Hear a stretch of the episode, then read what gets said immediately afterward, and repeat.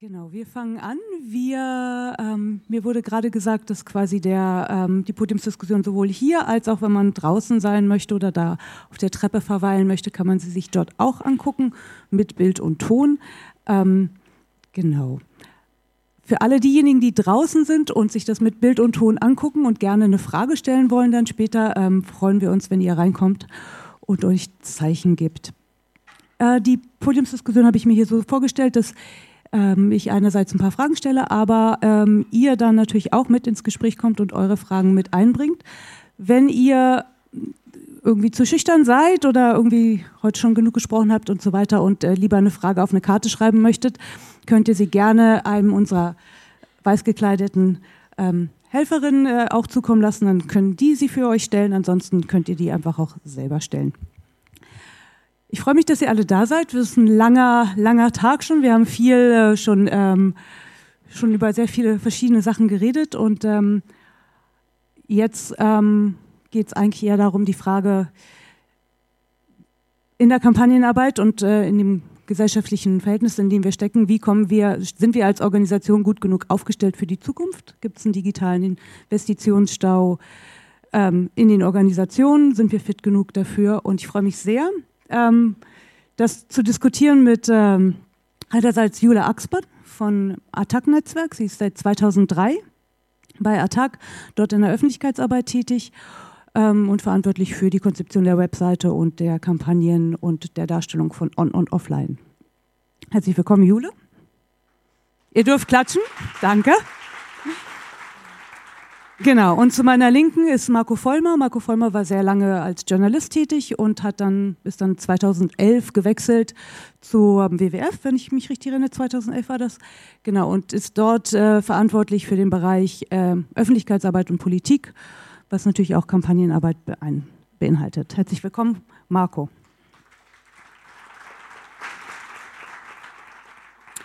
Und äh, zu meiner ganz Linken lustigerweise. Genau, sitzt äh, Günther Metzges. Äh, Günther Metzges, ja. bei euch ausgesehen natürlich andersrum. Ähm, Günther Metzges ist, äh, hat vor zehn Jahren ähm, Campact mitgegründet, ähm, das vor zehn Jahren genau, und äh, ist dort äh, Geschäftsführer und Vorst Vorstandsmitglied auch. Ganz genau. So. Mh. Ja, unbedingt. Ja, ich habe ich hab auch extra gewartet. genau. Also, ähm, wir haben heute viel über verschiedene Arten von Kampagnen geredet, wie man die Öffentlichkeit erreicht, wie man die Bürger mobilisiert äh, und so weiter.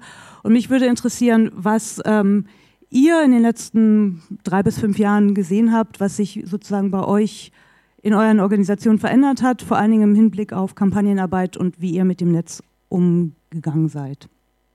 Vielleicht fangen wir Ladies First mit Jule an. Genau. Okay, Saft drauf. Ähm, ja, also bei uns äh, hat sich unheimlich viel verändert in den letzten fünf Jahren.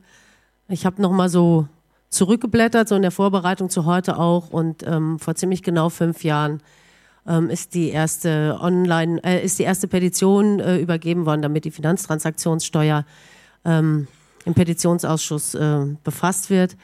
Ähm, und da haben wir vermeldet 50.000 Unterschriften per Mail, per Brief und per Fax. Ein Riesenerfolg. Ähm, wenn ich da jetzt zurückgucke, ist das natürlich eigentlich ein Witz, ja. Also wenn wir uns mit anderen Organisationen zusammentun, kriegen wir viel schneller, viel mehr Unterschriften und per Fax kommt, glaube ich, heute überhaupt nichts mehr. Ähm, wir haben innerhalb der Organisation ähm, sehr viel mehr Arbeitszeit inzwischen einfach auf Online-Arbeiten umgeschichtet, sage ich mal. Das betrifft jetzt nicht nur das klassische Online-Campaigning, ähm, das betrifft auch ähm, zum Beispiel die Betreuung der Webseite, ganz banal. Ja, wir hatten früher keinen dezidierten Online-Redakteur, der nur Online-Redakteur war. Wir haben übrigens auch jetzt nur einen halben. Ähm, aber den haben wir jetzt halt, den hatten wir vor fünf Jahren nicht. Und äh, ich würde sagen, wir waren eine Organisation, die immer schon sehr ähm, viele offene Kommunikationskanäle hatte. Ja? Also wir haben sehr früh schon mit Diskussionslisten gearbeitet und so für äh, die Ehrenamtlichen und die Aktivistinnen. Ähm, und diese Listen gibt es auch immer noch. Aber das, wo wir am Anfang so, ähm, so eine Kultur eingeführt haben, die noch ein bisschen unüblich war, da sind wir jetzt nicht in sieben Meilen Stiefeln vorangeschritten, ähm, sondern wir sind, haben uns eigentlich sehr langsam entwickelt, so auf dem Online-Sektor. Ähm, eine sehr große Rolle hat natürlich gespielt, einfach herauszufinden, was funktioniert, was funktioniert nicht, was geht viral steil, was geht gar nicht. Ähm, das war einfach ein, ein, ganz großer Lernprozess in den letzten fünf Jahren, würde ich sagen. Okay. Und bei euch? Ja, ich glaube, äh, auch beim WWF äh, haben wir deutlich in die Online-Kanäle, unsere Online- Community investiert. Das ist, glaube ich, auch, auch für fast jeden, ähm, glaube ich, relativ klar und relativ ein Lob. Ich bin nochmal in die Annalen gegangen. Ich bin jetzt selber seit vier Jahren beim WWF und wir hatten 2010 eine Tiger-Kampagne, die bei uns intern so als eine der Vorbildkampagnen taugt und äh, gehandelt wird. Und da hatten wir, glaube ich, über Facebook damals 1500, die uns da unterstützt haben. Auch das macht nochmal so Größenordnung denn, äh, deutlich. Ich glaube aber, die Frage müsste sein, haben wir genü genügend und genug investiert im Vergleich mit den USA oder mit anderen Märkten, mit anderen Ländern. Ich glaube, dass jeder hier äh, sagen wird, natürlich haben wir jetzt, wir haben bei uns auch, wir haben das etwas neu sortiert äh, von der Zuständigkeit her. Wir haben aber im Prinzip auch Stellen umgewidmet. Also ich will sagen, wir haben natürlich nicht Unsummen investieren können, weil wir natürlich an der einen, weil wir natürlich erstmal, äh, und das ist das tägliche Brot, was, was ihr alle kennt, was wir bei uns natürlich auch kennen, äh, die Frage nämlich, was macht man mit Spendeneinnahmen, mit Unterstützungsgeldern, die dem WWF äh, zukommen. Da werden natürlich in erster Linie Naturschutzprojekte finanziert und wir müssen intern immer den Kampf und die Diskussion, die Debatte führen, dass wir die, wenn wir sie denn digital, wenn wir sie online einsetzen wollen, äh, zur Vermehrung ähm, von Naturschutzzielen, zur, zum besseren Erreichen von kommunikativen, von Einnahmezielen äh, einsetzen können. Und ich glaube, die Frage muss ja sein, hat man da, haben wir da genug getan? Sind wir da auf dem richtigen Wege, wenn wir uns Deutschland und die zivilgesellschaftlichen ähm, Entwicklungen anschauen oder sind wir da eigentlich immer noch weit zurück? Ich selber habe hab, hab eine Meinung dazu, die kann ich auch gleich gerne preisgeben. Ich glaube, darüber ähm, lohnt es sich oder halte ich es zumindest für sehr interessant zu diskutieren und zu sprechen. Da kommen wir auf jeden Fall auch nochmal zu, auf jeden Fall. Ähm, jetzt war ja erstmal die Frage, was konkret bei euch sich verändert hat. Vielleicht kannst du da trotzdem noch mal ein Wort zu verlieren? Okay, gut. Ähm, also wir haben, äh, das ist relativ äh, schnell, äh, jetzt seit, seit mit meinem Amtsantritt dann, wie gesagt, vor vier Jahren, 2011, passiert, dass wir eben eine eigene Abteilung digitale Kommunikation haben, wo wir alle Kräfte gebündelt haben, die zum Teil vorher verstreut in der Pressearbeit mit aufgehangen waren. Wir haben sicherlich bei den Kampagnenbudgets umgeschichtet und sehr viel stärker auf das Thema Online gesetzt. Ich würde sagen, mittlerweile haben wir einen Anteil mindestens 50-50, was das Thema Online, Offline angeht. Hängt ein bisschen vom Thema von Zielgruppen ab. Klang ja heute ähm, den Tag über hier auch schon bei dem einen oder anderen an. Äh, hängt ja immer ein bisschen davon ab, wie man das ausrichtet. Ähm, ich kann das jetzt nicht quantifizieren, wie viel Geld wir insgesamt für das Thema Online und Digital ausgeben, aber natürlich hat sich das seit vier, fünf Jahren, ich sage mal, mit Sicherheit verdreifacht, wenn nicht verfünffacht. Ja, vielen Dank. Also vor, vor fünf Jahren, das war noch vor Fukushima, da hatten wir bei Campact, denke ich, 230.000 Newsletter-Adressen. Wir sind jetzt nach fünf Jahren bei 1,6 Millionen. Und ähm, das verändert einiges. Es verändert einiges dahingehend, dass wir natürlich technisch investieren müssen, dass es um Fragen von Lastmanagement, Servern und so weiter geht. Das ist das, was uns hier wahrscheinlich in der Runde nicht so wirklich interessiert. Es hat sich in dieser Zeit aber auch einiges anderes verändert in unserer Arbeit und das finde ich ganz spannend, nämlich dass wir von der Online-Perspektive kommend, stark über Petitionen, einen Weg zurückfinden, wieder ähm, schlicht zum klassischen Campaigning, also dass wir online ähm, Verfahren bereitstellen können oder Tools bereitstellen können, mit denen es möglich ist, eine Verteilaktion bundesweit zu organisieren, wo, wo dann Tausende von Menschen insgesamt 6,5 Millionen Türhänger vor der Europawahl verteilen. Und das ist eine Entwicklung, die ich sehr spannend finde, nämlich diese Verbindung zwischen Online und Offline, wie das in diesem Prozess gelingen kann. Ein anderer Prozess oder Herausforderung, die ich so sehe, ist, dass wir ähm, mit diesem Wachstum mit einem Mal in eine Situation kommen, wo wir ähm, nicht nur NGOs sind, die sich an Massenmedien wenden, sondern wir sind auf einmal in der Situation, wo wir selber zum Medium werden und wo wir auf einmal eine ganz andere Verantwortung haben,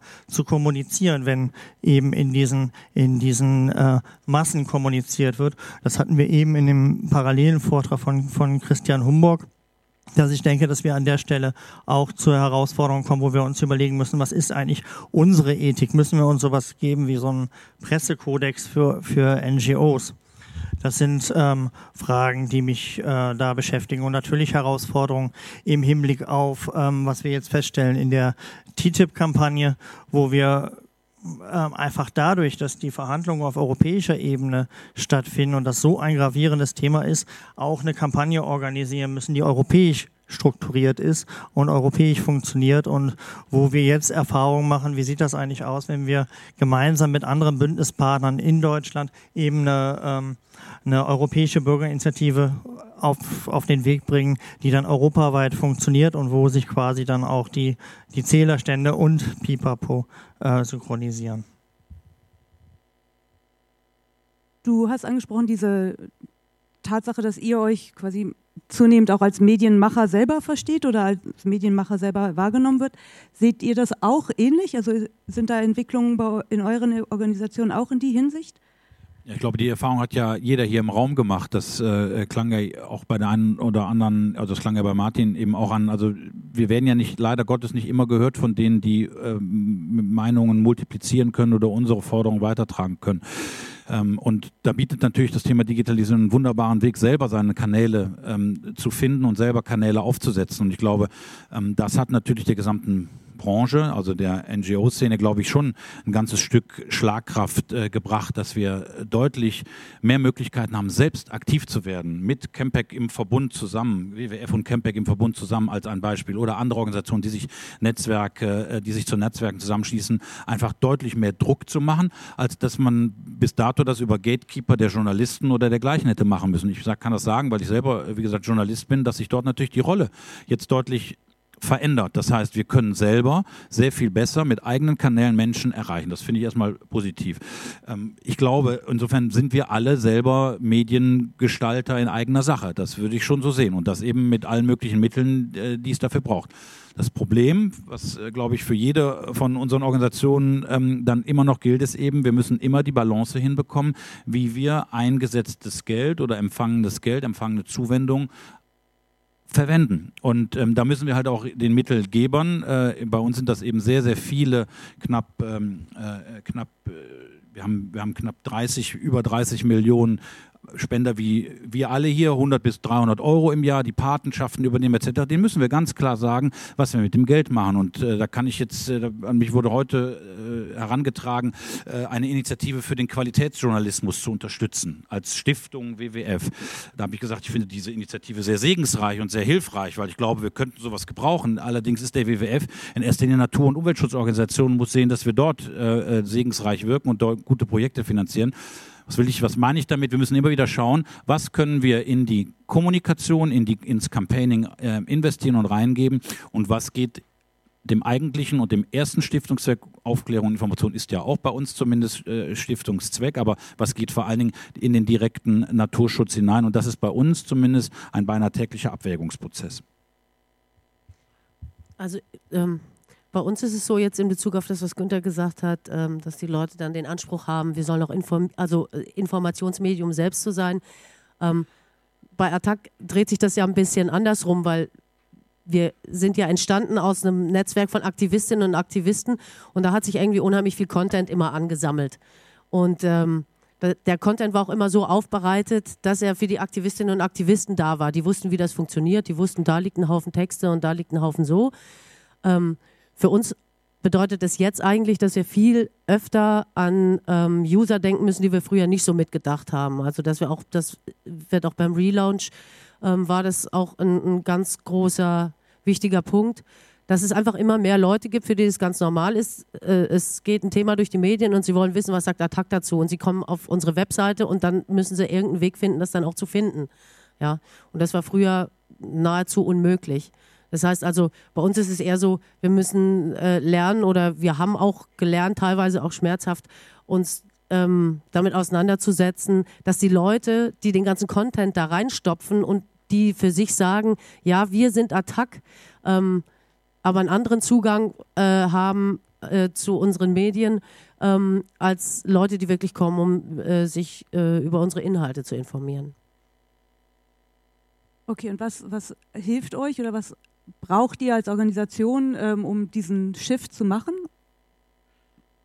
Also das ist ein sehr großer Aushandlungsprozess immer, ja, weil wir immer den Spagat hinkriegen müssen, ähm, unsere Medien so zu gestalten, dass die Aktivistinnen und Aktivisten sich darin wiederfinden und auch ähm, mitgestalten können. Ähm, das geht bei uns so weit, bis dass die inhaltlichen Arbeitsgruppen selbst verantwortlich sind für ihre Webbereiche und so weiter. Und ähm, trotzdem müssen wir sozusagen zumindest auf der ersten und auf der zweiten Ebene der Webseite jetzt zum Beispiel, müssen wir so einen Zugang schaffen, dass jeder und jede sich zurechtfindet da drin. Ähm, das ist manchmal sehr schwierig. Bei Attack laufen auch Sachen äh, eigentlich immer basisdemokratisch ab, was bedeutet, dass man wirklich über sehr viele Dinge diskutieren muss. Wenn, wenn dann, ich sag mal, eine Aktivistin sagt, aber der und der Text, der ist so wichtig, da stehen genau unsere Punkte drin. Ähm, dann kommt die Aushandlung sozusagen mit der Webschnittstelle, die dann sagt, du, der ist aber absolut unleserlich für jeden Menschen, der einfach mal auf unsere Seite klickt, ja, und wissen will, worum geht's eigentlich. Ähm, und das zieht sich so durch, also auch mit unserer Facebook-Benutzung. Es gab äh, mal einen Ratschlagsbeschluss, dass Attac nicht aktiv, ich weiß nicht mehr genau, wie der konsensuale, äh, wie die konsensuale Formulierung am Ende war, aber Attac soll nicht aktiv Werbung für Facebook machen, aber es ist okay, wenn wir auf Facebook sind. Wir sollen es nur niemandem sagen, so ungefähr.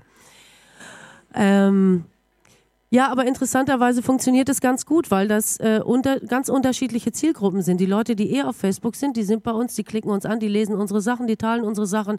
Ich würde sagen, Facebook läuft bei uns ganz gut, aber es sind ganz andere Menschen als die, die man dann in Persona auf so einem äh, Ratschlag, also das ist unsere Vollversammlung, ähm, antrifft und die dann so Entscheidungen treffen. Das heißt, wir haben es wirklich einfach mit ganz unterschiedlichen Arten von Aktivistinnen und Aktivisten zu tun und auch mit einem ganz anderen unterschiedlichen Grad von nah ranrücken an Attack.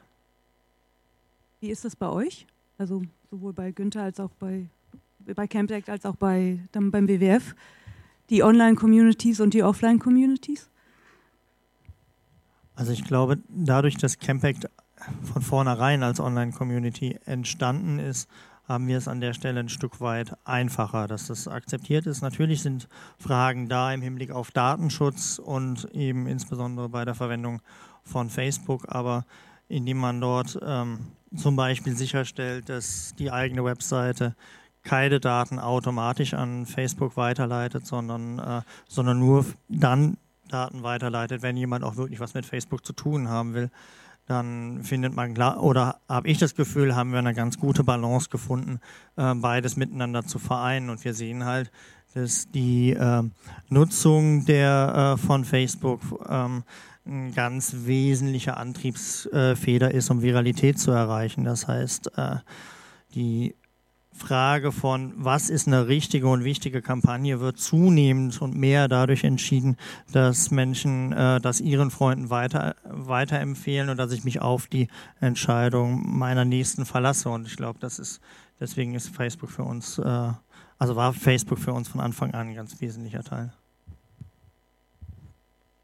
Auch wir waren natürlich oder sind darauf angewiesen, über online ganz viele Menschen in Deutschland zu erreichen, weil wir im Unterschied zu BUND oder dem NABU ähm, oder auch Greenpeace ähm, ja nicht über, ähm, äh, über so, so Ortsgruppen, lokale Organisationsstrukturen, wir sind ja wie gesagt kein Verein, sondern ähm, sind eine Stiftung, verfügen. Aus dem Grund äh, haben wir natürlich ein großes Interesse über äh, die digitalen Kanäle ähm, unsere Unterstützerinnen und Unterstützer ähm, zu erreichen. Das klappt bei uns auch ganz gut. Wir haben die gleiche Erfahrung gemacht äh, wie Jule. Das sind, das kann man wirklich, also bei uns glaube ich sehr, sehr, sehr, sehr gut äh, deutlich machen. Das sind alles unterschiedliche Communities, je nach äh, Kanal, sag ich mal, mit ganz unterschiedlichen Leuten und unterschiedlichen Vorlieben drin. Also unser Facebook-Kanal über 200.000 Unterstützer ist so ein klassischer ähm, Tierfreund, Feld, zwei Augen, like doch mal den Tiger, kling, kling, kling, kling, kling, dann rattert bei uns, äh, äh dann rattert bei uns die, die, die Wall, sag ich mal, wohingegen Twitter, unser Twitter-Account, Facebook, ähm, äh, unser Twitter ähm, WWF Deutschland-Account mit über 80.000 Followern eher so ein Multiplikator politischer, über 100.000, Entschuldigung, siehste, habe ich immer noch abgespeichert, danke Melanie, über 100.000 äh, mittlerweile ähm, ein, ein eher politischer Multiplikatorenkanal ist ähm, und ähm, wir dort auch ganz andere äh, Dinge adressieren können. Das heißt für uns nämlich genau das, wenn wir verschiedene Themen mit verschiedenen Zielgruppen adressieren wollen, dass wir uns genau anschauen, welcher Kanal eignet sich am besten. Ähm, weil das scheint, wie gesagt, kein Einzelfall zu sein. Ich musste schmunzeln, als Martin hier eben erzählte, ja mit Facebook, ähm, ob das nicht jetzt der, das, der, der, der, der Raum sein könnte, wo man auch äh, Gesetzesvorlagen ähm, thematisieren solle ähm, oder könne.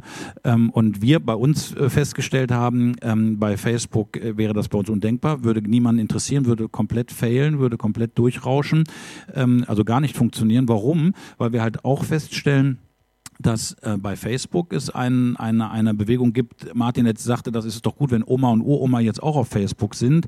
Wir haben festgestellt, wenn die Eltern auf Facebook sind, suchen sich die Jugend, suchen sich die jungen Leute eigentlich ein anderes Medium, weil die ja keinen Bock haben, dass sie befreundet sind äh, mit ihren Eltern und ihren Verwandten und äh, anderen Leuten. Also die suchen sich jetzt Instagram oder was auch immer, welche, welche, welche Applikation gerade oder welcher Kanal gerade angeboten wird. Also, was war mein Punkt? Ich, ich glaube, ja, jede Community hat ihre eigene Zielgruppe, wird dann auch eigens bespielt. Das wird wahrscheinlich für die Netzwerke ähm, auch nicht anders äh, äh, sein und kann damit aber auch anders adressiert werden. Und vielleicht noch ein allerletzter Punkt, ähm, weil ich das eben so scherzhaft sagte, natürlich brauchen wir auch weiterhin das Thema mediale Verstärker, das Thema analoge Kräfte, die unsere Botschaften, die wir vielleicht digital wo wir erstmal ein Grundrauschen digital hinbekommen, aber wo wir, glaube ich, wenn wir wirklich erfolgreich sein wollen, und Erfolg heißt für den WWF, dass wir was am Ende des Tages verändert bekommen. Nur in Anführungszeichen Aufmerksamkeit geschaffen zu haben, ist für uns ein Wert, der ist erstmal schon mal sehr, sehr positiv, aber der reicht uns eigentlich nicht aus. Wir wollen schon was verändern, wir wollen eine Aktion am Ende haben. Und das ist unsere Erfahrung, das geht nur über digitale Kanäle auch nur sehr schwer. Wo, wo man wieder bei dieser On- und Offline-Verknüpfung auf jeden Fall wäre. Ähm, Ihr habt so ein bisschen über, genau, wo ihr Inhalte online platziert, äh, gesprochen. Was, was intern in der Organisation, was, äh, wie funktioniert das? Was braucht ihr dafür? Habt ihr sozusagen jetzt ein riesengroßes Social Media Team oder ähm, sind das dann die Referenten, die Sachen schreiben? Ähm, also so ein bisschen, wo, wo investiert man da sozusagen als Organisation, wenn man erkannt hat, dass man quasi verschiedene Kanäle bedienen muss? Die muss man ja auch artgerecht und gut bedienen können. Und ähm, wie, wie investiert ihr da? Artgerecht ist, glaube ich, mein Stichwort. Ne? ja, ähm, stimmt. Ähm, es ist aber in der Tat so, die Species bei uns, also dann die Species äh, Social Media und Kommunikation, haben wir dann schon auch als Expertise bei uns im Kommunikationsteam äh, ähm, festgehalten und, und aufgehangen. Und ähm, wir finden es ganz wichtig, äh, auch das nochmal vielleicht, was, Jule, was bei Jule gerade anklang, ähm, ein Naturschützer bei uns, Fachmann, Meeresbiologe, Primatenforscher, also Affenforscher etc., ganz spannende Leute, ähm, können über ihr Themengebiet auch wunderbar erzählen, wirklich absolut, äh, wirklich äh, so mitreißend erzählen. Wenn sie es dann aber für, eine, für einen Facebook-Post oder dergleichen vorbereiten sollen, sind sie, glaube ich, überwiegend dankbar, dass wir da Leute haben, die das verknappen, verkürzen etc. können. Und wir finden diese Arbeitsteilung richtig und wichtig, dass das so auch passiert.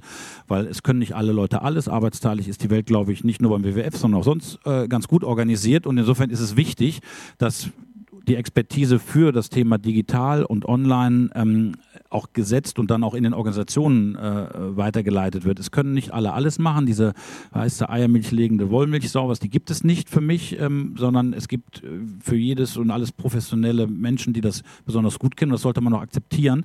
Das ist aber eine stete Debatte, die ist nicht, wird nicht nur bei Attack oder bei Campback wahrscheinlich geführt, sondern bei uns genauso. Und am Ende des Tages zählt dann nur, ähm, dass man überzeugt durch Erfolg, dadurch, dass man wirklich zeigt, wenn man es so macht, es funktioniert halt besser, als wenn man es andersrum macht. Und ich glaube insofern, wir haben ein Social Media Team am WWF, finde ich jetzt, ich höre das jetzt mal so raus, dass halt möglichst viel handwerklich auch, wie wir es eigentlich ganz praktisch organisiert, äh, äh hier dann äh, so nachgefragt wird. Also wir organisieren das wirklich sehr, sehr konkret, dass wenn wir eine Kampagne planen, wir sehr, sehr viele Menschen bei der Planung schon an den Tisch bringen, um eben möglichst alle Bereiche mit einzubinden und dann zu schauen, wie lassen sich die Botschaften, wie lassen sich besondere, ähm, äh, besondere äh, Themen so verknappen und so zusammenbringen, dass wir genau sagen können, okay, das können wir so auf Facebook machen, das können wir so ähm, auf, über andere Kanäle spielen, das läuft über die klassische Webseite ähm, und äh, da wird dann nicht nur Social Media gehört, da bin ich dann schon, setze ich mich auch aktiv für ein, dass wir auch nicht nur gehört, sondern eben auch da vorgeben können, wie man es dann tut. Da lassen wir uns an der Stelle von den Naturschützern auch nicht reinreden. Das ist auch gut so. Winter. Ja, ich kann sagen, dass bei uns die, die Struktur etwa ähnlich ist. Also das heißt, dass äh, Politik und die, die Inhalte sehr stark von Campaignern, Campaignerinnen formuliert werden und äh, dort auch äh, die wesentlichen Texte geschrieben werden. Das Ganze geht dann aber äh, durch einen Prozess von, von Teams, einem Technikteam, einem Kommunikationsteam, wo dann Spezialisten für Social Media, für Facebook, für den Blog und so weiter dann durchgehen und gucken, diese Arbeit weiter mit zu unterstützen. Das, was ich spannend finde, ist, wir stehen in einem sehr engen Austausch mit einer englischen Schwesterorganisation, 38 Degrees, die etwa ähnlich so groß ist wie Campact und die machen es genau anders. Und es funktioniert auch. Das heißt, dort haben wir einen Prozess von, wo, wo die Campaigner durchweg, äh, also quasi den ganzen Prozess vom Start einer Kampagne bis nachher zur, zur E-Mail, zur, zur fertigen Webseite selber selber gestalten und, und bereitstellen und, ähm, und damit einen ähnlich großen Erfolg haben. Also ich glaube, das ist ein sehr deutscher Ansatz, wo ich im Moment einfach mit Faszination nach Großbritannien schaue und gucke, ja, wie machen die das genau und warum funktioniert das? Also wir haben kein Social Media Team. Gar keins. Also, und ich habe zuerst überlegt, ob ich jetzt sagen soll, ein riesen Social Media Team, da kann ich nur von träumen, aber ich glaube, so ist das gar nicht. Ich träume eigentlich von mehr Campaignern. Ähm, bei uns werden die Social Media äh, wird bedient ähm, so von mir, die ich Öffentlichkeitsarbeit mache, ähm, als auch von unserem Webredakteur, als auch von unserem Campaigner. Wir haben alle Zugänge. Das geht auf Zuruf oder auch einfach mal so mit gucken, oh, wir hatten heute noch nichts, kurz über Skype schicken, ich habe hier was gefunden, ich setze das mal auf Facebook. Und wir haben damit auch immerhin jetzt schon über 30.000. Äh, da bin ich dann ganz glücklich, wenn ich diesen Zahlenvergleich höre. Ich finde, so für ganz ohne Social-Media-Typen in der äh, Organisation ist es eigentlich schon ganz schön dufte. Bei uns ist es halt so, dass ähm, die Notwendigkeiten die Prioritäten diktieren. Also meistens verändert sich an der Stelle was, wo es eben so drückt, dass irgendwas passieren muss. Aber bei uns hat es eben auch sehr viel mit der Gelderverteilung zu tun, das, was du vorhin angesprochen hast. Äh, und das ist bei uns noch viel strikter. Also ähm, wir können nicht einfach Stellen aufstocken und Stellen aufstocken und Stellen aufstocken. Und die äh, Frage ist natürlich auch, wofür man das will. Also du hattest vorhin gesagt, tun wir genug, tun wir genug. Da regt sich bei mir schon die Frage, wofür, mit welchem Ziel tun wir genug? Was glauben wir denn, was dieses Mehr ist, was da kommen kann?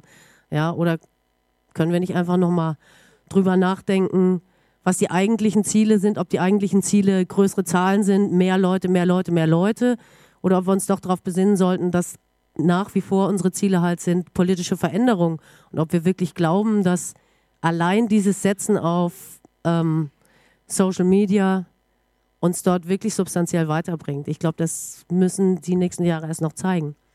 Ich denke, das ist ja, das ist ja wahrscheinlich ein spannendes Thema. Da können auch alle, ähm, da können ja auch alle aus der eigenen Erfahrung sprechen. Nur, dass sich da kein falscher Eindruck wieder festsetzt, dass der WWF jetzt das Social Media Team mit 30 Redakteuren hat, äh, die die Kanäle bespielen, damit wir auf 200.000 Fans kommen.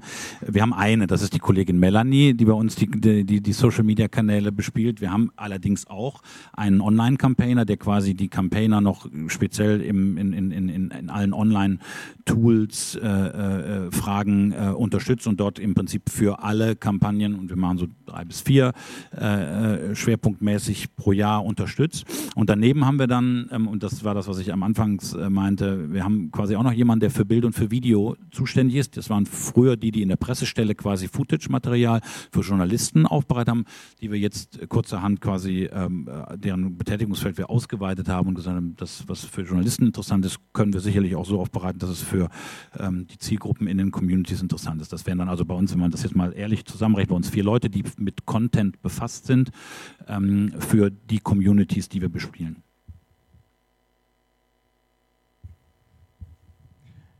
Ja, ich glaube, eine spannende Frage zu, dem, zu der Frage spielt eigentlich der, äh, was leitet eigentlich unsere, unsere Kampagnen und, und wahrscheinlich auch die, die Auswahl, worauf wir, worauf wir uns konzentrieren. Ähm, da spielt natürlich mit, mit dem zunehmenden Wachstum und mit, mit, mit dem Fortschreiten der Digitalisierung auch Testen und Testing eine große Rolle. Das heißt, wir haben dadurch, dass wir große Zahlen haben, die Möglichkeit zu schauen, was funktioniert besser. Funktioniert diese Betreffzeile besser als die andere? Funktioniert das Bild besser als das andere? Und so weiter. Und ich glaube, eine ganz, da stimme ich dir zu, eine ganz wesentliche Herausforderung, das ist ein wichtiger Diskussionspunkt bei uns im Team, ist die Frage, für welchen Zweck findet das eigentlich statt und inwieweit lassen wir uns von diesen Zahlen ähm, prägen und, äh, und vorschreiben, was, was wir tun. Und an welcher Stelle sagen wir, okay, äh, wir, äh, da, da haben wir eine, eine politische Idee und ein, und ein politisches Ziel und deswegen gehen wir, gehen wir nach vorne. Und ich glaube, eine Organisation, Organisation tut gut daran, beides zu haben, sowohl auf die Zahlen zu schauen und zu wissen, was funktioniert, was klappt, was geht, was sind Strategien, die, die erfolgreich sind, als auch so äh, ein ganz klares Verständnis davon zu haben, was wollen wir politisch erreichen und was ist unsere Mission. Aber ich glaube, dass das auch viel damit zu tun, kann ich kurz, viel damit zu tun hat, ähm, wie die Organisation an sich strukturiert ist. Also ich würde mal sagen, bei so einer ähm, aktivistinnenbasierten Organisation, wie wir es sind, ähm, da wird sich das immer ein bisschen anders verhalten, weil ähm, die Inhalte, wozu die Leute Politik machen wollen, das bestimmen bei uns wirklich die Leute. Ja, also wir haben über 200 Ortsgruppen, ähm, wir haben sehr, sehr viele aktive Attackis in verschiedenen Arbeitszusammenhängen.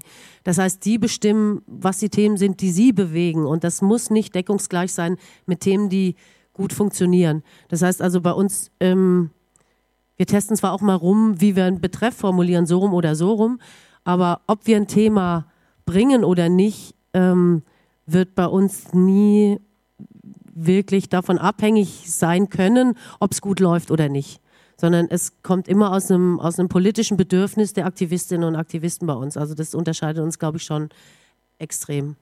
Marco, du wolltest da ja, ist, noch was es ist, Wir haben ähnliche Diskussionen bei uns und ich habe da eine andere Position. Deswegen musste ich ein bisschen schmunzeln, weil ich äh, das ist ja immer eine Frage der Herangehensweise. Bei uns, äh, wir haben, wie gesagt, wir haben Experten, die äh, uns sagen, äh, innerhalb des WWF, dieses Naturschutzproblem müssen wir jetzt lösen, dieses Thema müssen wir jetzt behandeln, etc. Und trotzdem sage ich, dass aus kommunikativer Sicht die, die sich damit auskennen, ein Mitspracherecht haben sollten. Und am Ende, wenn es dann entschieden wird, was gemacht wird, weil noch einmal, wir können ja alle nur mit einem überschaubaren Einsatz von Mitteln Dinge bewegen.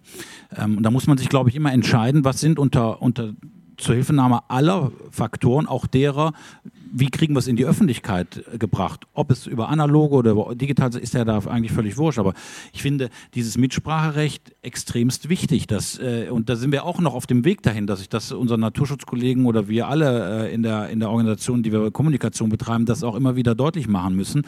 Ähm, wir wollen nicht den Primaten, wir wollen nicht das vorgeben, aber wir wollen zumindest deutlich mehr Mitsprache haben im Sinne, dieses Thema ist vielleicht gut, lässt sich aber nicht in der Öffentlichkeit so gut darstellen. Also würden wir empfehlen, doch lieber das andere Thema zu machen. Und ähm, diesen Prozess, wenn ich das bei dir jetzt raushöre, das spielt da weniger eine Rolle, sondern die Aktivistinnen, die sagen, das ist jetzt aber wichtig, das liegt mir jetzt sehr am Herzen, das müssen wir politisch angehen.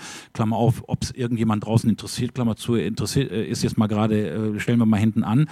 Da würde ich schon bei uns immer dafür, äh, immer dafür voten und immer dafür votieren, zu sagen, also wir sollten wenn nicht drüber redet und wenn wir nicht schaffen, dass drüber geredet wird, dann werden wir gar nichts verändern.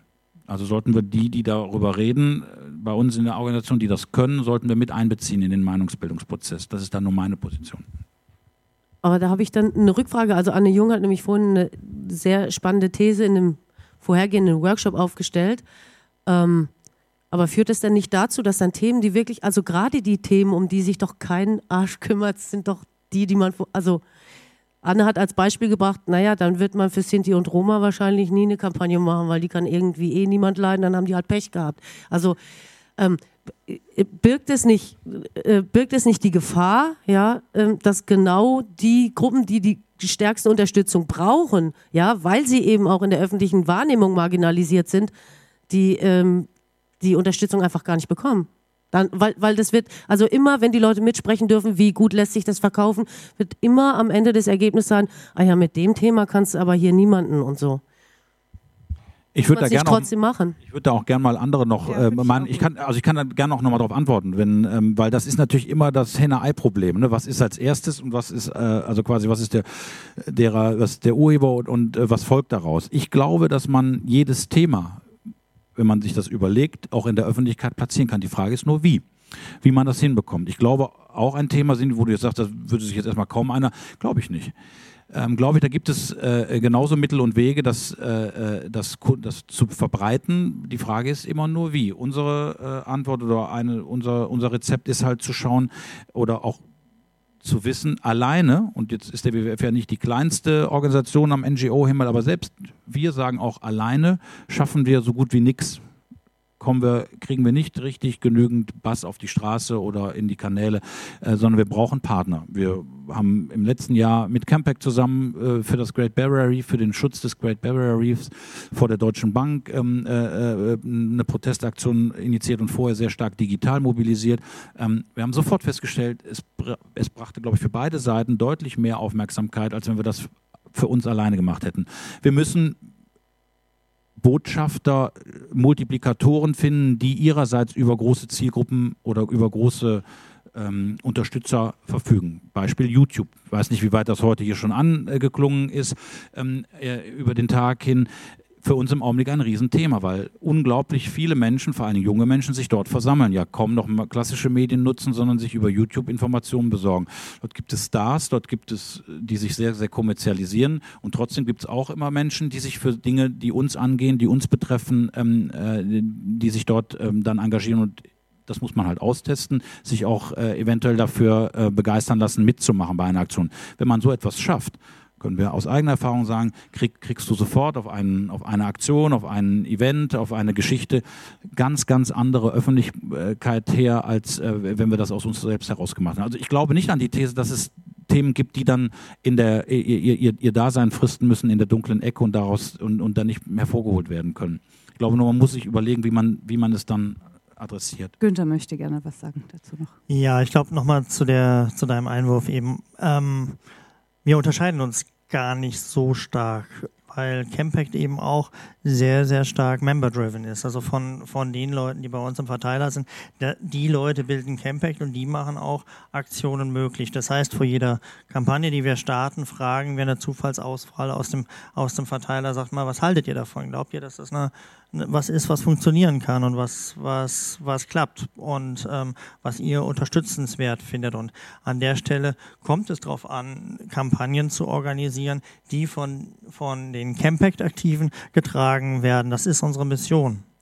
Gleichzeitig ist Campact mit 1,6 Millionen, wenn ich da eine Zufallsauswahl wähle, habe ich das Problem, dass eventuell ähm, bestimmte Themen nicht keine Mehrheiten finden in diesem, in diesem Rahmen. Und das war, war eher meine Frage, inwieweit müssen wir darüber nachdenken, als Organisationen gerade die Themen nochmal also dass, dass wir als Organisation eine Mission haben, eine, politischen, eine politische Perspektive haben. Wir nennen das bei Campact, wir sind eine progressive Organisation.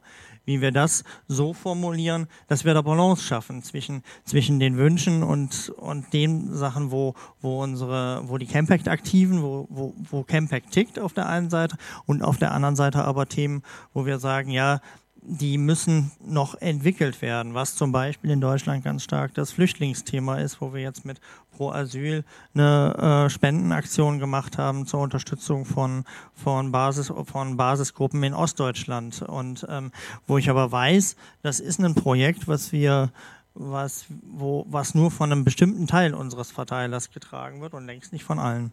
Und das sehe ich zumindest für, für online-basiertes Campaigning als ein Spannungsfeld, was, was wichtig ist zu beachten.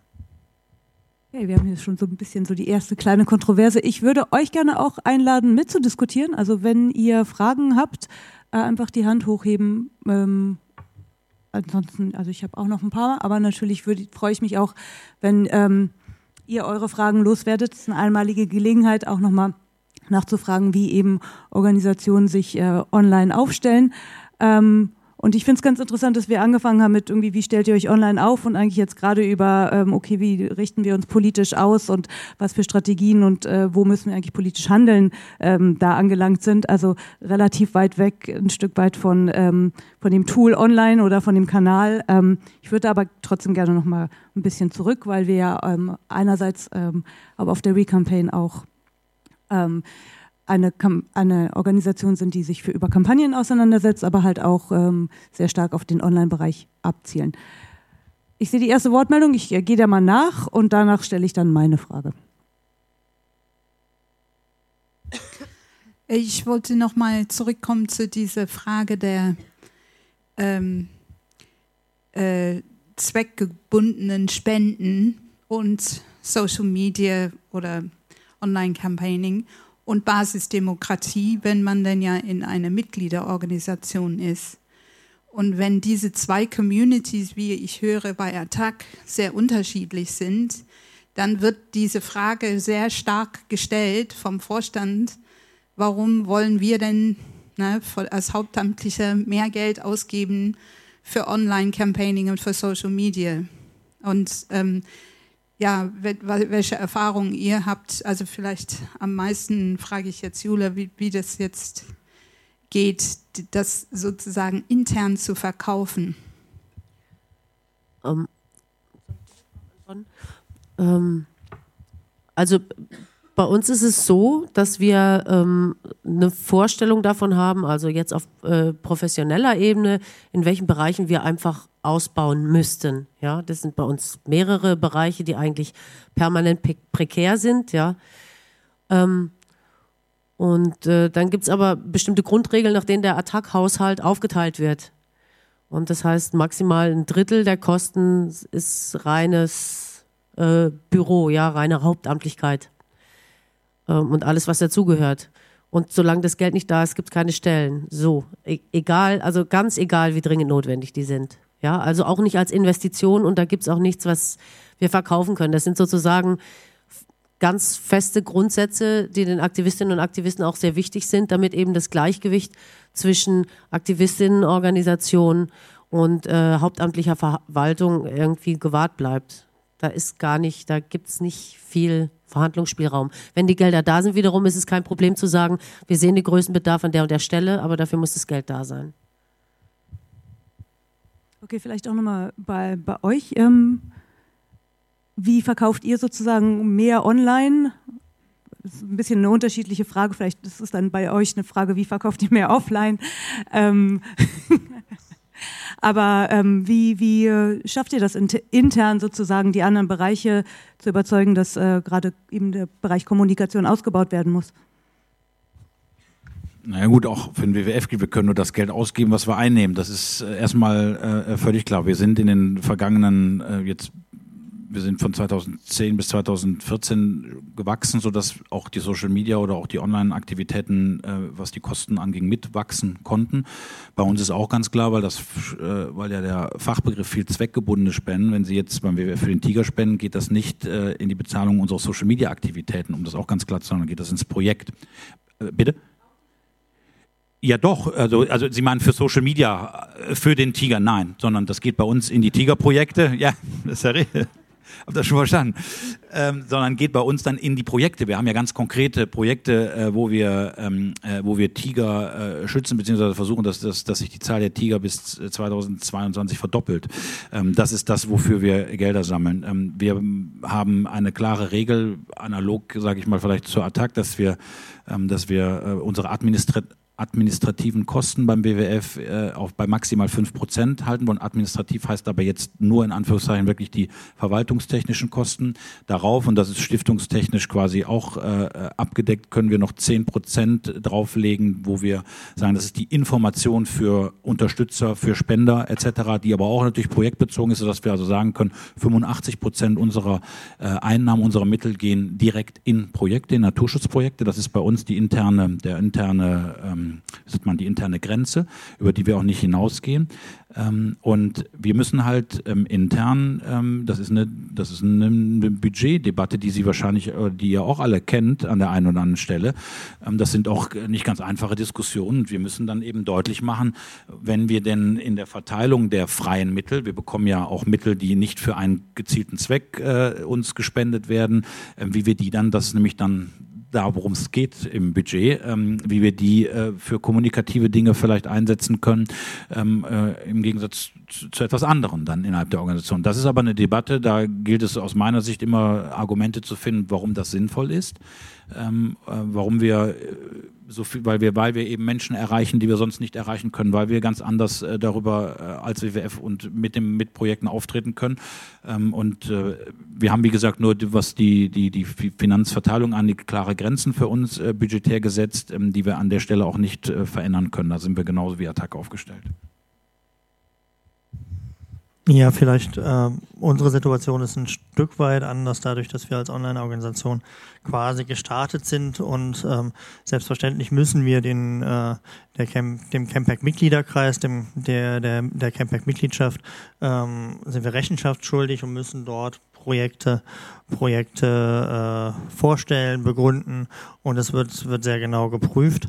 Aber wir haben an der Stelle sicherlich einen etwas größeren Spielraum für ähm, dafür Investitionen zum Beispiel in, in Kampagneninfrastruktur vorzunehmen, die aber bei uns immer direkt auch mit dem mit dem direkt zusammenhängen, was wir eigentlich machen, dass, dass äh, diese Instrumente notwendig sind, um dann äh, Erfolg, also dass zum Beispiel ein, ein Event-Tool mit dem man Veranstaltungen bundesweit organisieren kann, dass das ein ganz wesentliches Tool ist, mit dem dann anschließend die Kampagnen auch arbeiten. Das ist erstmal evident und insofern kein so ein großes Problem. Hier nochmal eine Frage gesehen und da hinten gibt es auch eine. Erstmal hier.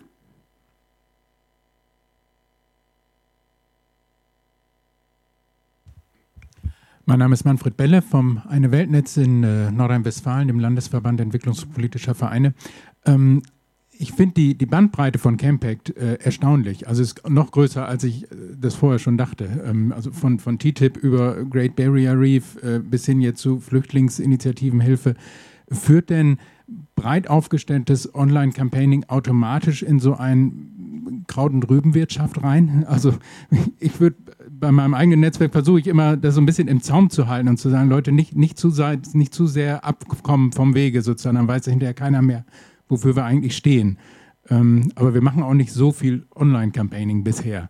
Ähm, oder ist das ein äh, Spezifikum von, von Campact, dass man einfach sagen muss, nein, das ist auch sozusagen so eine Art äh, naja, Online-Campaigning-Dienstleistung für verschiedene Themen und man pickt sich das raus, was gerade gut läuft? Ich glaube, dass ähm, wir uns insofern von, von Organisationen wie dem WWF, wie Greenpeace oder auch euch unterscheiden, dass Campact eine Multi-Issue-Organisation ist. Also dass wir zu explizit zu sehr unterschiedlichen Themen arbeiten und dabei bewusst darauf achten, ähm, was sind Themen, von, bei denen wir glauben, dass sie zu einer bestimmten Zeit auch eine Chance haben, zu politischer Veränderung zu führen. So, wo wir gesehen haben, dass in der Vergangenheit einfach immer wieder politische Chancen auftreten, wo wir gesagt haben, ja, das könnte, da bräuchte es jetzt Kraft. Ein klassisches Beispiel ist der rot-grüne Atomausstieg, äh, der keiner war, wo es, wo es gut gewesen wäre, wenn, wenn genau an der Stelle eine, ähm, sehr viel, sehr massiv äh, Kampagnenarbeit stattgefunden hätte. Und Campact will genau an solchen Momenten ähm, Campaigner, Campaigning-Ressourcen bereitstellen, um den Thema auch ähm, anzugreifen und zu verändern. So und das aber immer nicht als Dienstleister, aber in enger Zusammenarbeit mit Fachorganisationen, die an vielen Stellen einfach sehr viel tiefer in dem Thema drin stecken und wo sich die Arbeit, äh, wo, wo sich die Arbeit nicht widerspricht, sondern, sondern hervorragend ergänzt, wie beim Great Barrier Reef, wo wir wussten, ja, ähm, natürlich hat, äh, ist es, ist es an der Stelle gut mit dem WWF und auch mit der, mit der Unterstützerschaft des WWFs zusammenzuarbeiten. Das ist ein ganz anderes Gewicht, was wir sowohl inhalts, inhaltlich formulieren können, als auch ähm, ein Gewicht gegenüber der Deutschen Bank, die wir dann gemeinsam überzeugen konnten, ähm, von der Finanzierung zurückzutreten. Und diese Kooperation, diese Arbeit in Bündnissen, die ist für uns essentiell. Okay, da hinten war eine Frage. Ähm, Boris Moschkowitz von ähm, D-Day, Digitalstratege. Ich habe eine Frage. Für mich klingt das so ein bisschen nicht nur nach Investitionsstau, sondern auch nach Innovationsstau. Nicht, dass ihr nicht wollt, sondern dass äh, tatsächlich personell das immer so aussieht, an der digitalen Stelle sind es einfach zu wenig. Ähm, ist es, also zwei Fragen. Zum einen, wie organisiert sich Innovation in den, bei euch? Also in, in, wie organisiert sich Innovation im Unternehmen? Und wie äh, könnt ihr euch vorstellen, Open Innovation mit einzubinden? Das heißt zum Beispiel Coding for Social Good. Also inwieweit können Organisationen Schnittstellen aufbauen, sodass von außen Innovation reinkommen kann? Oder sind eure Organisationen so weit geschlossen, dass ihr nur das handeln könnt, was in-house passiert und was von außen ist, eben nicht mehr, was Technik äh, ähm, oder ähnliches angeht, ähm, ermöglicht? Also Open Innovation als Stichwort, Beyond the Crowd kontrolliert es, Dinge wie Yovoto, Crowdvoting, das hat Greenpeace mit verschiedenen Kampagnen schon gemacht. Wie offen seid ihr für solche Prozesse? Geht an euch alle drei, insofern wünsche ich mir eine Antwort von euch allen dreien. Fängst du an? Also ähm, das Problem mit all solchen Prozessen ist ja auch, dass sie auch wiederum ähm, Arbeitskräfte binden. Bei uns muss man sich wirklich vorstellen, dass wir, also wir gehen wirklich immer so am Limit und ähm, dann bräuchte man wieder jemanden, der diese Prozesse koordiniert. Ja, also da beißt sich auch so ein bisschen die Katze in den Schwanz. Was wir schon hatten, war, dass uns dann Leute äh, Extensions gemacht haben oder so für Typo 3 zum Beispiel. Ja, wir nutzen ja Typo 3 als Content Management System und ähm, die meisten Extensions haben wir einfach in Auftrag gegeben, ganz konkret. Aber äh, äh da gibt es dann auch Leute, die sagen, ey, ich kann sowas, lass mich mal ran, äh, ich habe mir hier was überlegt, könnt ihr das gebrauchen. Aber ähm, die Arbeit wiederum, die es kostet, ähm, diese Prozesse auch zu begleiten, ähm, die würde eben auch wieder Kräfte binden. Also das ist eine ganz, ist eine ganz schwierige Frage, die sich da auftut. Ähm, wir haben das beim WWF ähm, auch jetzt schon seit geraumer Zeit diskutiert, weil wir glauben, das ist schon sehr, sehr wichtig, sich immer wieder gerade in diesen, äh, in diesen Zeiten, äh, klang ja heute, glaube ich, auch schon mal an, auf jeder Konferenz, wo es um Digitales geht, an das Thema disruptiv, also sich eigentlich immer wieder in Frage stellen, umzubrechen, zu schauen, machen wir das, was wir eigentlich jetzt seit Jahren machen, weiter, so ist das richtig, ist das falsch. Ähm, das müssen sich, finde ich, sich auch zivilgesellschaftliche Organisationen, NGOs auch stellen, überhaupt keine Frage. Aber auf der anderen Seite haben wir in der Tat immer wieder diese Einschränkungen, die Julia treffend beschreibt. Wir müssen schon schauen, dass wir auch das, was wir auf dem Zettel haben, erstmal so umsetzen. Im Sinne von, dass wir die Projekte auch machen. Konkret für den WWF, äh, unser Chef, also der, unser äh, Hauptgeschäftsführer hat sich das jetzt selber zu eigen gemacht und treibt das Thema. Der hat sich ein bisschen umgeschaut. Wir haben uns das auch ein bisschen aufgeteilt, haben uns mal bei unterschiedlichen Startups umgeschaut. Wie machen die das? Wie organisieren die das? Also jetzt gar nicht so sehr in der Open Community, sondern mal gezielt uns unter kleine Unternehmen und größere angeschaut angeschaut, wie organisieren die das? Ist das dort prozessual ähm, irgendwo hin niedergelegt etc.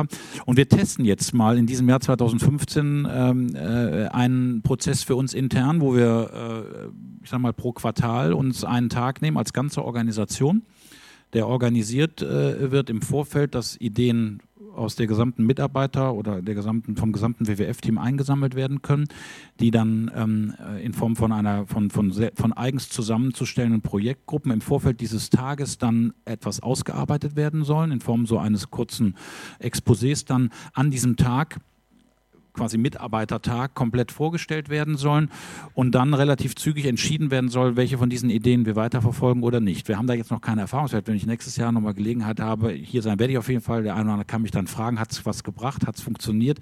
Weil auch da ist uns ganz klar, das kann eigentlich nur dann funktionieren, weil äh, das kann nur dann funktionieren, wenn man es nachhält. Das heißt, wenn wir wirklich jetzt Ideen, die dann kommen, auch in irgendeiner Form weitertreibt, auch umsetzt, auch mal zu, auch mal zu sagen, tolle, gute Idee, ist aber für uns gerade nicht Prio 1. Auch das gehört dann zu diesem Prozess dazu, sage ich mal.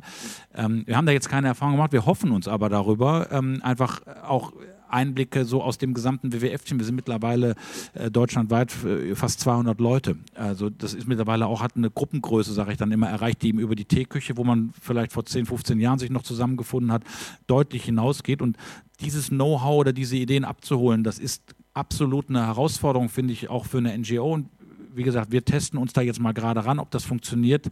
Ich weiß es noch nicht. Ich hoffe. Ja, Innovation ist nie ein einfaches Thema, will ich mal sagen.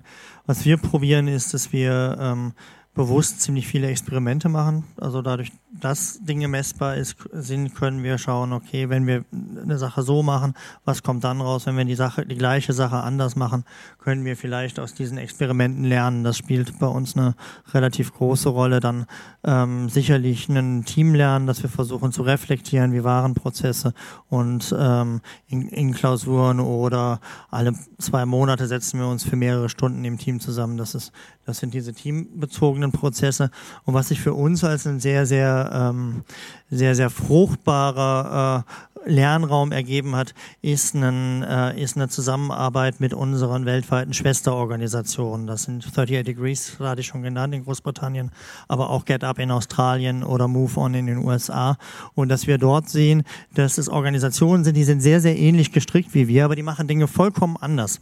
Und das ist eine Quelle von Inspiration, die sich für uns in den vergangenen Jahren als enorm wertvoll herausgestellt hat und äh, die ich nicht missen möchte. Und im Technikbereich ähm, ist, würde ich mir das mehr wünschen, auch mehr Kooperation und mehr Lernen zwischen den Organisationen in Deutschland, auch eine, vielleicht dann anstellen eine, eine Öffnung in Richtung Open Source Technologien. Da haben wir die Erfahrung gemacht, dass es sehr, sehr schwer ist, wenn man das als Organisation selber nach vorne bringt. Was es eigentlich bräuchte, wäre eine Agentur, die solche Projekte ähm, quasi formuliert und gemeinsam mit NGOs einen Pool von Technik bereitstellt und, und dort professionelle Angebote machen kann. Und wenn es so etwas gäbe, wären wir sicherlich die Ersten, die sagen, hey, da, äh, da wollen wir in Kontakt kommen noch ein schönes Angebot. Es gibt hier, hier auch so einige Agenturen, die hier rumschauen.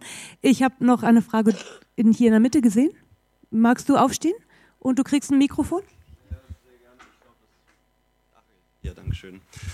Ja, ich danke erstmal für die interessanten Beiträge. Ich sehe da ja auch ein bisschen meine ähm, Geschichte. Also ich habe angefangen bei Attack mich zu engagieren und ähm, da muss ich sagen, das war immer ein sehr arbeitsintensives äh, Ding. Also ich habe mich da in meiner Gruppe mit denen getroffen, wir haben uns hingesetzt und Sachen ausdiskutiert und ähm, ich bin beeindruckt davon, was, was Campact geleistet hat. Ich habe neulich eine, eine, Abgeordnete getroffen aus dem Bundestag und die meinte, nee, die, die, die gehen mir völlig auf die Nerven und ich glaube, ein größeres Kompliment ähm, kann man einer NGO nicht, nicht machen. Deswegen ähm, meinen allergrößten Respekt auf jeden Fall an das, was da geschaffen wurde.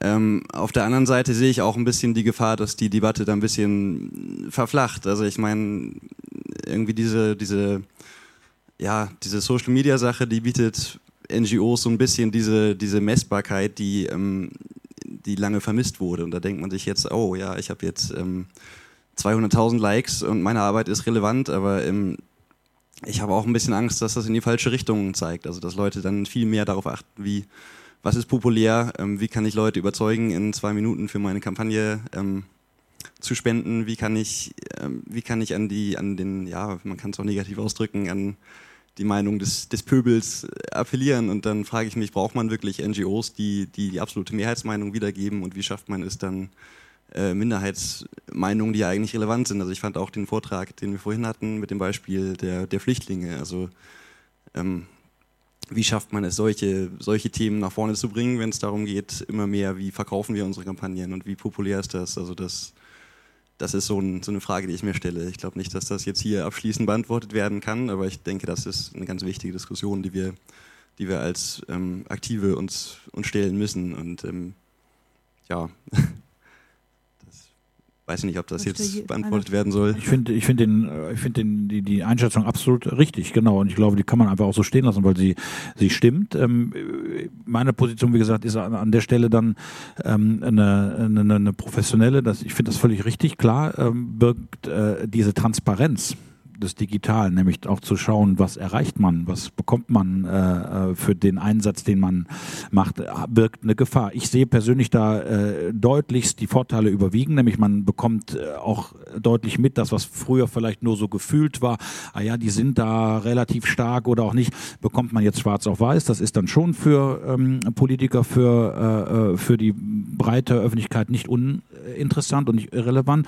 Und ich kann mich, wie gesagt, nur noch wiederholen. Ich glaube schon, dass man für nahezu jedes Thema ähm, äh, auch äh, Unterstützer und auch äh, eine Form findet, wie man das äh, verbreitern kann. Da lasse ich mich vielleicht dann von meiner Naivität oder von meinem Optimismus nicht abbringen. Ja, ich glaube, es kann gerade auf zu solchen Gelegenheiten wie hier wird sehr, sehr stark über das Wie von Campaigning gesprochen, obwohl an vielen Stellen äh, es viel, viel wichtiger wäre, über das Was und über die Ziele zu sprechen und zu sagen, okay, es geht um diese Ziele. Und ähm, ich teile deine Einschätzung, deine Aufteilung nicht von massenmedial wirksamen Kampagnen, die sind einfach und, äh, und die, die zu fahren und Kampagnen, die schwieriger sind. Ich glaube tatsächlich, dass es Themen gibt, die, für die kann man einfacher campaignen, aber das heißt nicht, dass sie unwichtiger sind. Beispiel ist es die, die TTIP-Kampagne, die wir über sehr, sehr lange Zeit mit vielen verschiedenen Kooperationspartnern, mit Attac, mit vielen weiteren organisiert haben und groß gemacht haben und die heute als eine Kampagne gilt, die sehr, sehr einfach zu fahren ist, die sehr viel Unterstützung ähm, bekommt und trotzdem glaube ich ähm, gerade sind wir noch lange nicht am Ziel, sondern es ist, wir müssen die Chance, die im Moment da ist, nutzen und tatsächlich dieses Thema auch erstmal zu einem Abschluss bringen, dass dieses Abkommen gestoppt wird.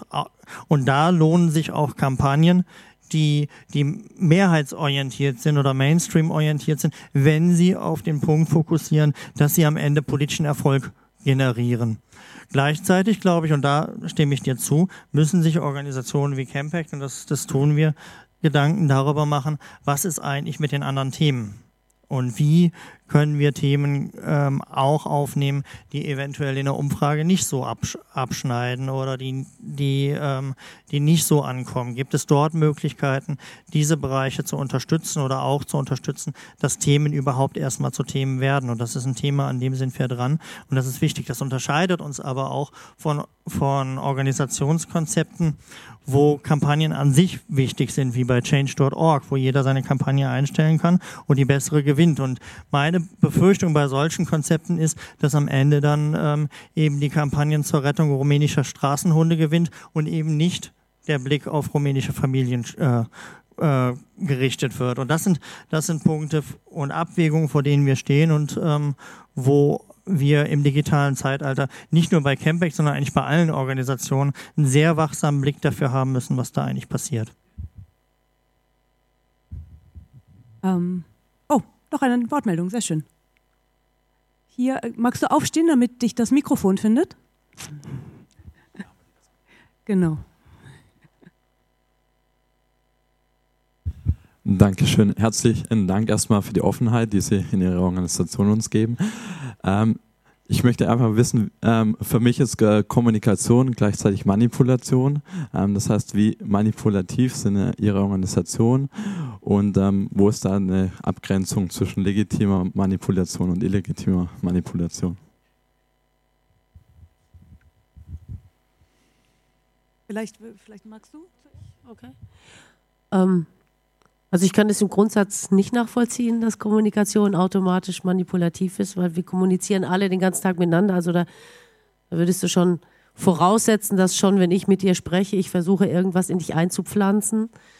Ähm, ich glaube, dass äh, man dem Vorwurf der Manipulation zumindest am besten entgegnet durch Transparenz. Ja?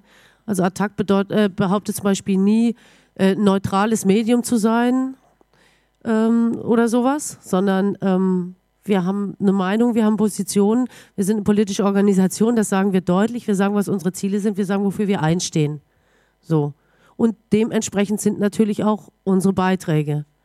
Ja, manchmal kommt dann sowas wie, ihr zeigt immer nur die eine Seite ja, na sicher, es ist unsere Seite, ja. Und das antworten wir den Leuten dann auch. Ja, wir sind nicht hier, um irgendeine vermeintliche Objektivität herzustellen, die es sowieso nicht gibt.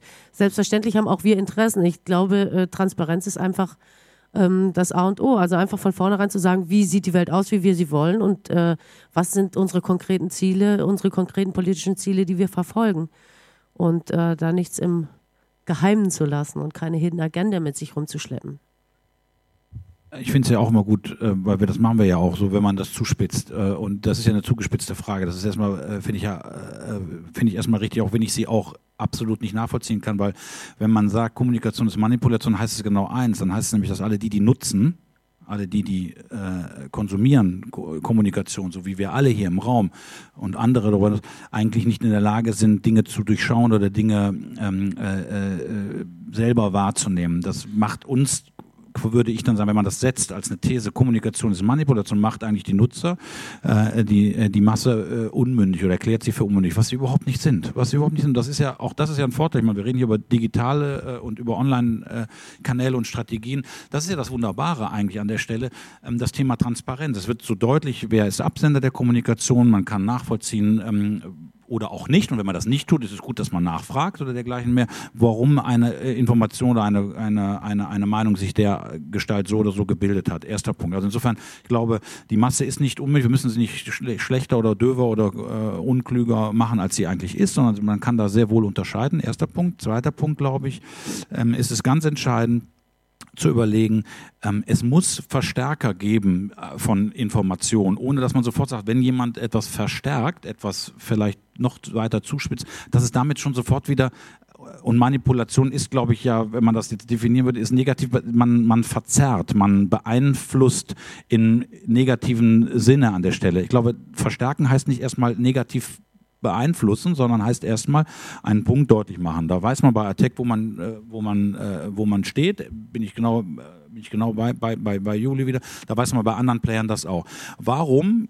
Gegenfrage, und das geht dann schon wieder in diese Richtung, da widerspreche, mich, widerspreche ich mir wahrscheinlich auch ein bisschen selber, warum sind diese persönlichen Netzwerke, warum werden die immer wichtiger? Weil das eigentlich der der Kreis ist dessen, wo man sich eigentlich noch richtig vertraut, wo man einen richtig glaubwürdigen Kreis um sich schaut. Man vertraut nicht mehr Politikern, man vertraut nicht mehr Journalisten, man vertraut nicht mehr PR-Fuzis, völlig richtig.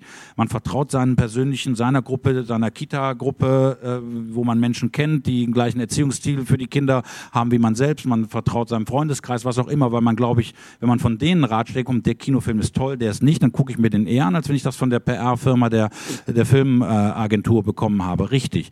Trotz und alledem glaube ich, dass Kommunikation an der Stelle speziell für unseren Kreise und für unser äh, Geschäft als, als zivilgesellschaftliche Organisation extrem wichtig. Und wenn man da sagt, wir verzerren, wir beeinflussen negativ, dann fühle ich mich da absolut äh, nicht abgeholt. Das muss ich einfach mal sagen. Ich sehe das völlig anders, sondern ich glaube, und da glaube ich einfach an das Wort, ich glaube, Kommunikation ist Argumentation und streiten an der Stelle für in einer Debatte für eine Sache. Die kann man persönlich, die kannst du ganz anders beurteilen als ich. Die Freiheit haben wir Gott sei Dank ähm, hier in Deutschland, dass das jeder für sich selber beurteilen kann. Man kann sagen, was der WWF macht, interessiert mich nicht. Völlig okay für mich, d'accord. Ähm, und genauso gibt es, wie gesagt, jede Menge Leute, die sagen, gut, dass es euch gibt. Und ähm, genauso kann man das mit jeder anderen Organisation sich überlegen.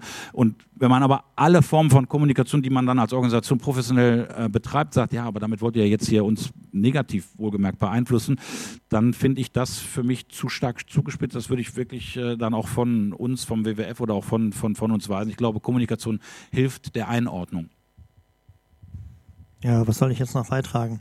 Also, ich glaube auch Transparenz und Authentizität sind, sind die Stichworte, die, die zentral sind. Und ich, was ich zumindest aus der Campact-Perspektive immer wieder in den politischen Konflikten sehe und was mir sehr wichtig ist, ist letztlich ähm, zu sagen, wenn ich mir Demokratie und funktionierende Demokratie vorstelle, dann funktioniert Demokratie niemals ohne Kommunikation. Das heißt, gemeinsame Entscheidungsfindung ist nur möglich, wenn wir miteinander reden und nicht nur, wenn wir miteinander reden, sondern wenn wir auch über die entscheidenden Punkte miteinander streiten. Und das ist so ein Stück weit ein Punkt, der, der für Camper konstitutiv war, diesen Streit mit zu organisieren und zu sagen, wir wollen, dass Menschen streiten. Das heißt nicht, dass wir immer, dass wir immer recht haben mit dem, was wir, äh, was wir tun, was wir fordern. Aber das heißt immer, dass das Anstoßen des Streit ein wichtiger Prozess ist, damit Demokratie funktionieren kann. Und aus der Perspektive sehe ich Kommunikation nicht als was Manipulatives, sondern was einfach als was Notwendiges, wenn wir als Bürger und Bürgerinnen Gesellschaft gemeinsam gestalten wollen ich rede zu viel. Schon einen Nachsatz darf ich vielleicht noch geben. Ähm, ich bin seit jetzt einer Woche eigentlich völlig beseelt von einer für mich völlig neuen Entwicklung, äh, die auch was mit Kommunikation und mit äh, Online zu tun hat, nämlich mit der Kampagne Keep It in the Ground vom Guardian. Der eine oder andere wird oder die eine oder andere wird es wahrscheinlich mitbekommen haben. Da geht ein Qualitätsmedienhaus in, in, in UK hin und verbündet sich mit einer NGO, nämlich mit äh, der von äh, Bill Mc, äh, McKinnon, 350.org und ähm, startet eine Petition, wohlgemerkt, ein Medium und ich rede nun auch mit dem einen oder anderen unserer Qualitätsmedien hier in Deutschland, die mir dann immer sagen, ja, ist ja toll, Marco, tolle Aktion, die ihr davor habt, aber wir sind ja hier die Hüter ähm, der objektiven äh, Kommunikation und äh, als Medium müssen wir uns auch, dürfen wir uns auch nicht mit einer guten Sache gemein machen. Also Hans-Joachim Friedrichs in allen Ehren, das wird ja dann immer hochgehalten und hochzitiert. Der Guardian zeigt, wie aus meiner Sicht Medien, und das geht dann in die gleiche Richtung, was eigentlich NGOs ja schon ihnen voraus haben, dass Medien immer stärker, wenn sie ernst genommen werden müssen und wollen, eine Haltung haben müssen. Und Haltung heißt dann eben nicht nur wohl abgewogen Pro und Cons zu berichten und zu reporten, sondern sich, wenn sie denn der Meinung sind, das ist eine ganz entscheidende Sache, und in dem Fall glauben sie das, glaubt das auch vom Chefredakteur angefangen, die gesamte Organisation, dass das Thema, ähm, äh, das Thema Klimawandel eine absolut lebensbedrohliche Situation ist und das Thema Kohleverstromung darüber hinaus noch. Und dann hat sich also ein Medienhaus dazu entschlossen, eine Kampagne und eine Petition zu starten, nachdem sie eine Woche lang über ihre Titelseiten hin das dafür mobilisiert haben und haben gesagt, wir müssen jetzt die Bill und Melinda Gates Stiftung und die Stiftung Well Trust ähm, äh, aufrufen, äh, auszusteigen aus Investitionen in äh, fossile Energien, äh, die sie, wo sie ihr Stiftungsvermögen angelegt haben. Eine Petition innerhalb von zwei Tagen über 80.000 Petenten gefunden.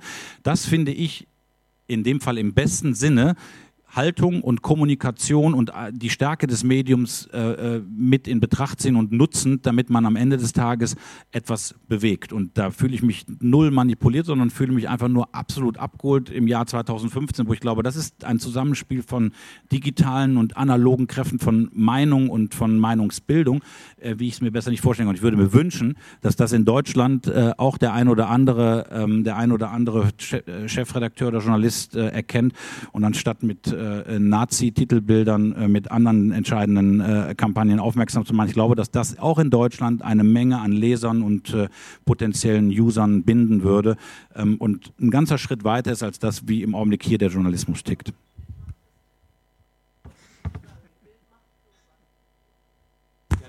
Die Bild verteilt Drachmen auf der Akropolis. Ob das äh, das ist, was ich meine mit einer Haltung und einer äh, Sinne. Die Haltung, die du meinst, aber das wollte ich nur sagen, das ist ja auch nicht so weit weg.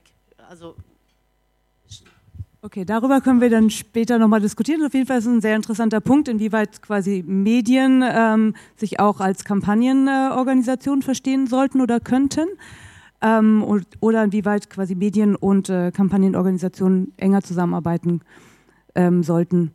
Ähm, die Zeit, ich habe zumindest ein Zeichen bekommen, dass die Zeit schon fast um ist. Ähm, insofern würde ich gerne noch mal einen, einen letzten Satz äh, nur von euch haben und zwar einfach nur vervollständigen, so wenn ihr sozusagen an eure Organisation denkt und ähm, daran, äh, wie die gerade aufgestellt sind und wo ihr vielleicht in fünf Jahren sein wollt, in was würdet ihr heute investieren?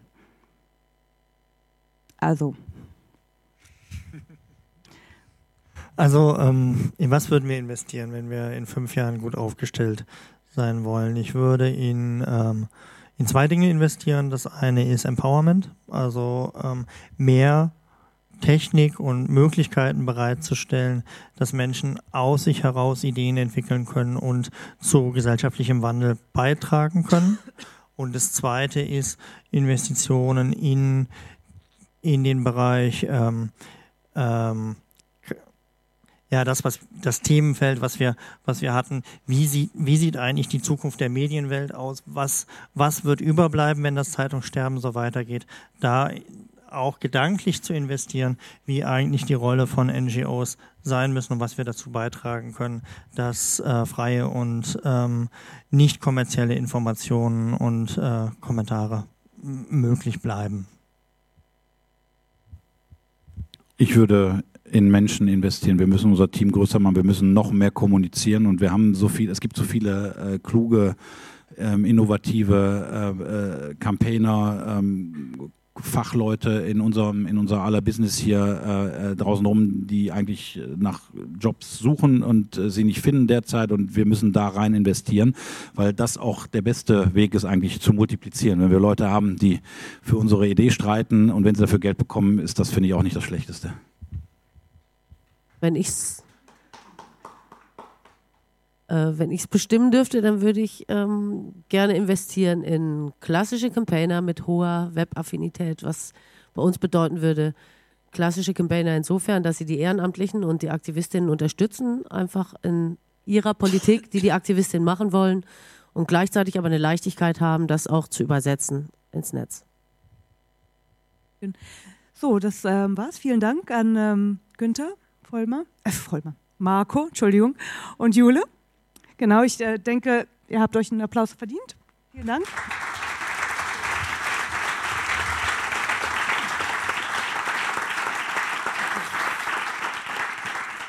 Genau, ähm, der erste Tag der Recampaign äh, geht somit zu Ende. Äh, wer noch Lust hat, mit uns äh, später zu feiern, ähm, kann das gerne tun im Deutschen Theater, ähm, einfach hier schräg gegenüber. Ähm, wo ist das genau? Das, da hilft mir die Maike aus, wo das ganz genau ist. Morgen früh geht es weiter äh, um 10 Uhr. Da ist die Barcamp-Planung. Insofern kommt alle zahlreich. Und wir haben heute wahnsinnig viele Themen angerissen. Ähm, ihr habt bestimmt viele Fragen, äh, die ihr dann weiter diskutieren könnt. Falls äh, euch noch irgendwas ganz unter den Nägeln brennt und ihr denkt, das wurde noch nicht angesprochen, könnt ihr auch das mitbringen. Also Barcamp-Planung um 10 Uhr morgen früh. Ähm, jetzt noch kurz äh, von mir die Detailinformation. Also wer noch investieren will heute in Bier, ist sowohl hier im Gebäude als auch drüben im Deutschen Theater gut aufgehoben. Ihr findet äh, Treppe runter rechts ähm, und in der Cafeteria einen Bierausschank gegen Spende von Quartiersmeister. Dort erwartet euch ähm, das Campaign Bootcamp. Und direkt im Anschluss haben schon die äh, Tore auch geöffnet für uns drüben im Deutschen Theater. Also schräg über die Straße und dann ähm, einfach die Treppe hochlaufen. Geradezu findet ihr eine zauberhafte Bar und hoffentlich viele andere Recampaign-Teilnehmer, die noch Lust haben auf ein bisschen ja, Schnacken zum Abschluss. Genau. Euch einen schönen Abend. Erholt euch gut.